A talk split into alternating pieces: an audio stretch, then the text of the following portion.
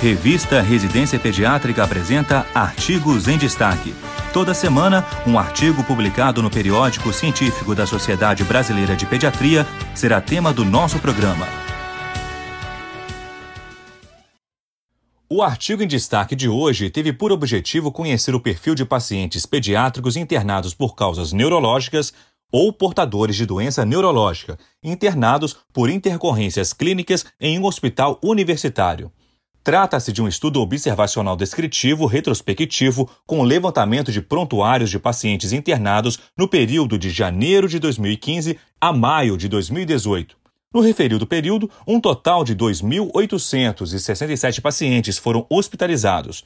A causa da internação em 67 crianças foi uma crise convulsiva.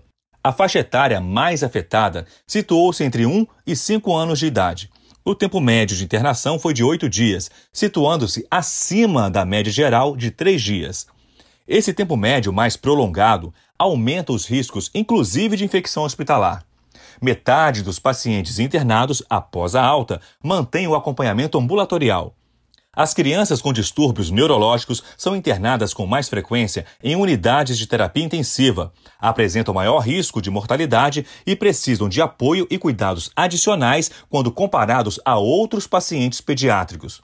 Assim, os autores concluíram que os dados obtidos poderiam servir como base para elaborar medidas de prevenção à saúde e auxiliar na análise crítica quanto à real necessidade de internação desses pacientes, a fim de garantir uma melhor assistência pediátrica.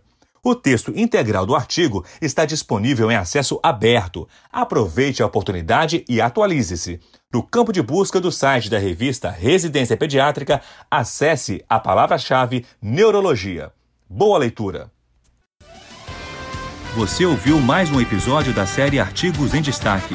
Residência Pediátrica, a revista do pediatra.